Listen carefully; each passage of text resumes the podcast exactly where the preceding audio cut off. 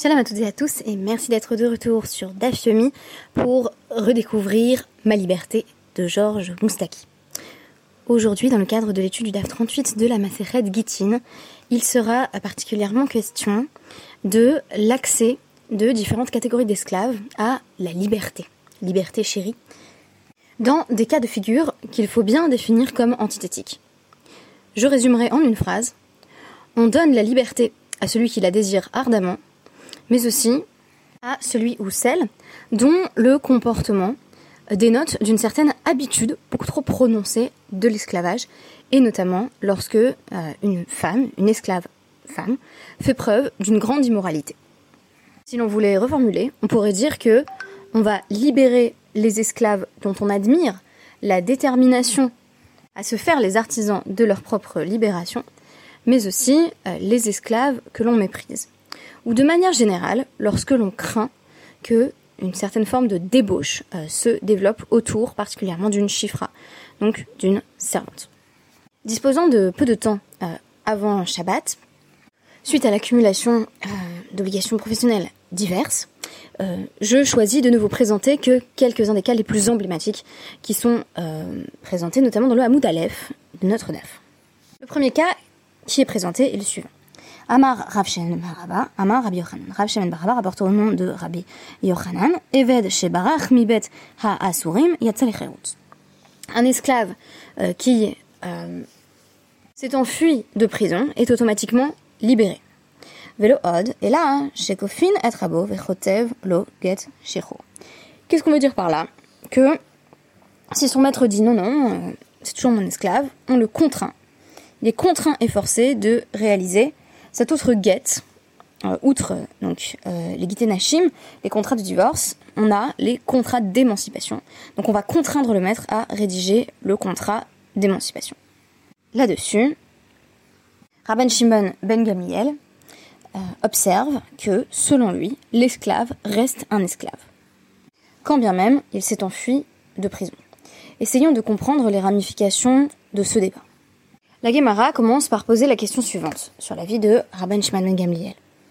Nous disposons d'une Mishnah où sont euh, répertoriés donc deux avis. Euh, nous avons l'avis ici euh, de Rabbi Yochanan, à savoir que l'esclave est libéré, et l'avis de Rabban Shimon ben Gamliel qui affirme qu'il n'est pas libéré. Or, on a également une citation qui va être présentée de Rabbi Yochanan, où celui-ci nous dit Rabban Shimon ben Gamliel, chaque fois qu'il est cité dans la Mishnah, il a toujours raison, sauf trois exceptions. Et dans les trois exceptions, il ne va pas mentionner ce cas-là. Donc on nous dit est-ce que euh, Rabbi Yochanan se contredit? Alors la première réponse, euh, c'est Abaye qui va la présenter. Il nous dit que toute la Mishnah est située dans l'esprit de, Rabbi Yochanan comme de Rabban Shimon ben Gamliel avant le Yehush. Mais si on dit là-dessus que euh, Rabbi Yochanan, il se prononce à partir du moment où il y a eu Diouche, alors c'est quoi le Diouche C'est le fait que euh, le maître abandonne, lâche l'affaire, renonce à revoir son esclave. Et donc on nous dit une fois, selon Rabbi Yochanan, que le maître a désespéré de retrouver son esclave, alors on estime que cet esclave est libre, parce qu'il n'a plus vraiment de maître. Et là encore, on devine qu'il s'agit d'une question essentiellement symbolique et psychologique parce que le maître ne se représente plus comme étant le maître de cet esclave, il sait qu'il ne le reverra pas, ou du moins il ne pense pas le revoir, alors l'esclave n'est plus esclave. A l'inverse, on pourrait dire que Rabbi Yochanan est en accord avec euh, Rabban Shimon ben Gamliel euh, avant le Yiouch, c'est-à-dire tant que le maître espère retrouver euh, son esclave. Seulement, Rava estime de son côté que tout le cadre de la Mishnah, c'est Achar Yiouch. C'est-à-dire que même après que le maître a désespéré de revoir son esclave, pour Rabban Shimon Gamliel, il reste esclave. Comme si son essence n'avait pas changé, sous prétexte que le rapport à un maître, lui, s'est vu euh, infléchi dès lors que son maître a renoncé euh, à euh, le retrouver, donc l'avoir pour esclave. Mais, de l'autre côté, pour Rabbi Yochanan, une fois que le maître a renoncé, l'esclave est libre. Alors on nous dit, Kachia des Rabbi Yochanan, des Rabbi Yochanan. Il y a un Rabbi Yochanan qui dit, on est presque toujours d'accord avec Rabbi Shimon ben Gamliel, et l'autre qui semble, en tout cas dans la Mishnah, ouvertement prendre position contre lui.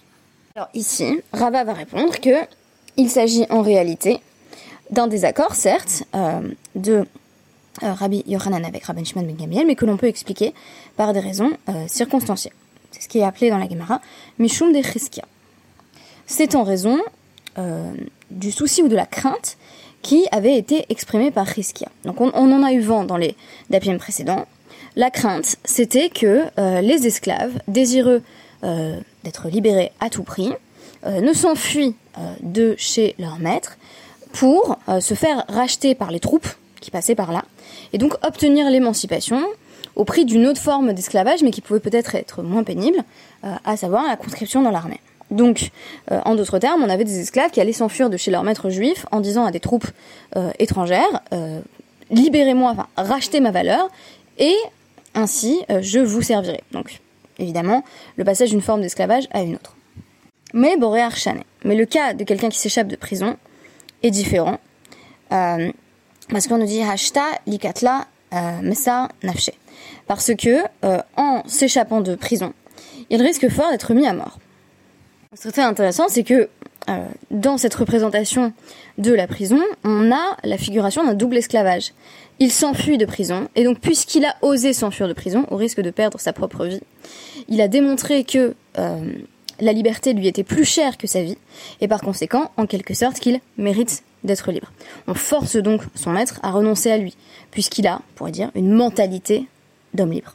Et donc, un homme ou une femme euh, tel que celui-ci ou celle-ci, a poulé, à pile nafché, euh, euh l'ixayot, est-ce qu'une personne comme ça qui a fui, qui s'est évadée de prison euh, et qui a ainsi risqué la mort, c'est le genre de personne qui va se vendre à des troupes à l'étranger Sous-entendu, est-ce que cette personne, si éprise de liberté, serait prête à troquer une forme d'esclavage pour euh, une autre en euh, se vendant euh, en tant que soldat dans les troupes étrangères?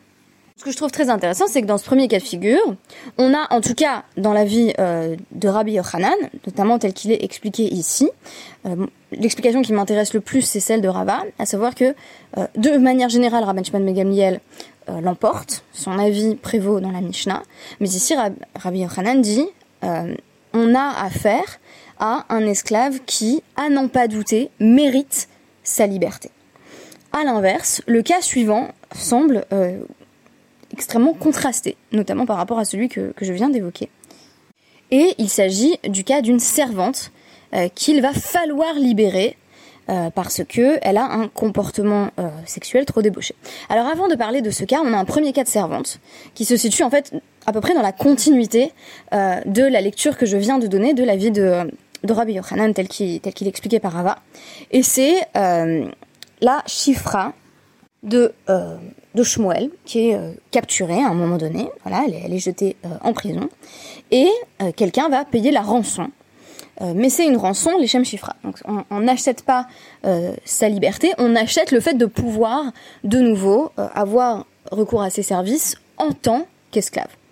Donc les personnes qui rachètent l'esclave de euh, Shmuel lui disent Eh ben écoute, on te la rend parce que nous, on suit la vie de Rabban Shimon ben Gamliel, donc on estime qu'elle a toujours euh, qu'elle a toujours été esclave. Enfin, elle, l'est restée euh, quand bien même on l'a libérée de prison.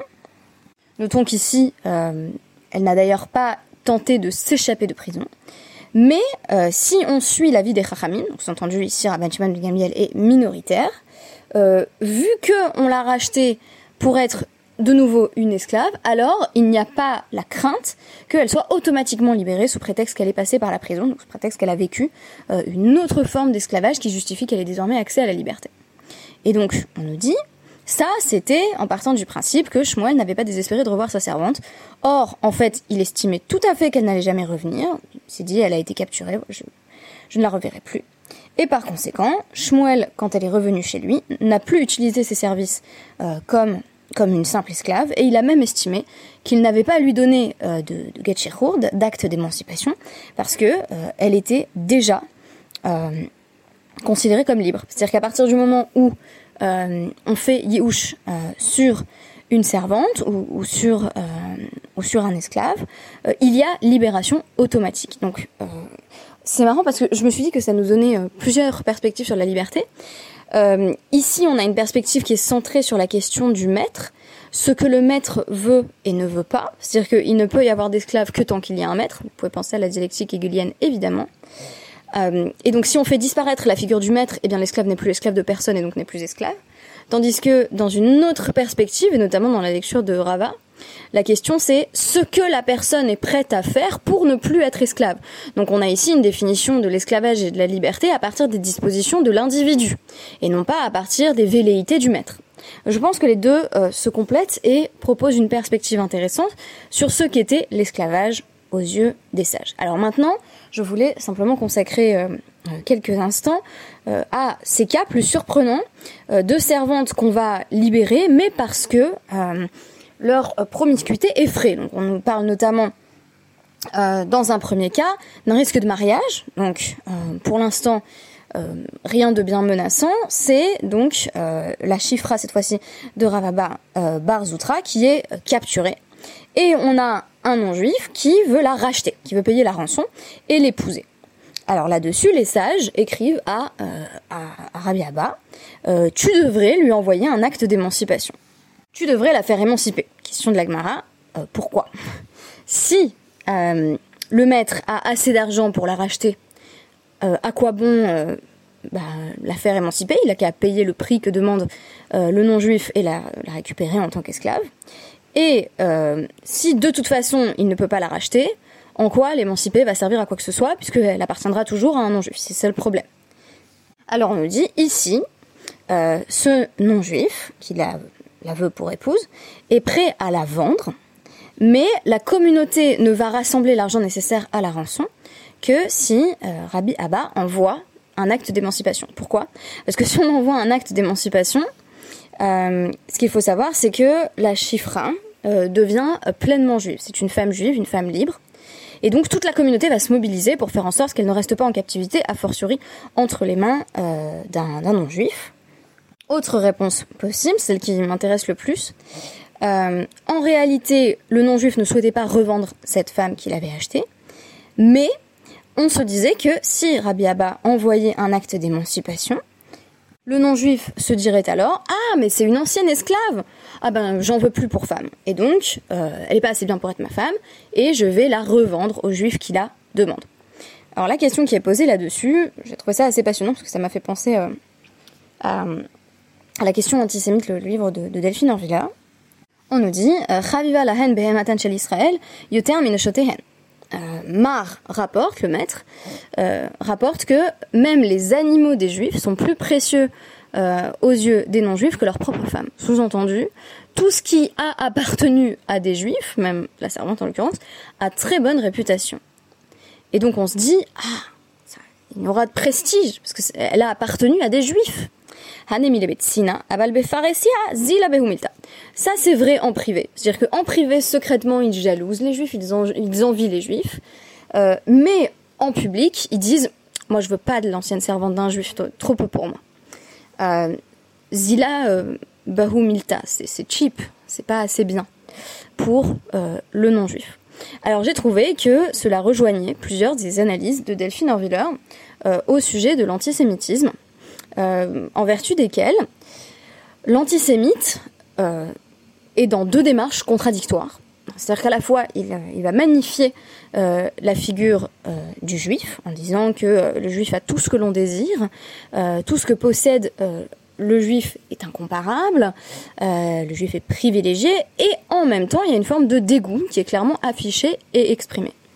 Et en réalité, ici, on a une forme de piste de compréhension c'est-à-dire qu'en public, euh, on va avoir comme ça un discours euh, de, dépréciation, euh, on va exprimer un grand mépris vis-à-vis de tout ce qui a pu appartenir à un juif, même leur servante, tandis que qu'est-ce que ça veut dire en privé Que on, les envie, et c'est un double poison en réalité, donc c'est ça qui m'a semblé intéressant dans ce contexte. Alors le dernier cas que je voulais mentionner, c'est une chifra dont on nous dit que de nombreux hommes couchaient avec elle, qui vivait à Pumbedita. Et on a là-dessus une hésitation, notamment à travers un, témoignage euh, d'Abaye. Donc, il y a un célèbre principe qui est euh, posé dans le Hamoudbet de notre DAF, qui est un principe posé au nom de, Rav Yehuda, à savoir que c'est une mitzvah de ne pas libérer ses esclaves. Attention, ça contredit un certain nombre euh, des présupposés de lecture que nous avons établis jusqu'ici. Alors, cet avis de Rav Yehuda euh, semblait être euh, suivi parmi les sages, mais il a un caveat très important, c'est que chaque fois que la libération de l'esclave permet de faire une mitzvah, euh, on va pouvoir et en fait devoir libérer l'esclave. Et donc là-dessus, Ravina va en effet répondre que si cette femme est particulièrement débauchée, on fait en sorte que bah, elle-même, mais aussi les hommes d'ailleurs, potentiellement des hommes juifs, euh, cesse de commettre des transgressions si on la libère. Pourquoi?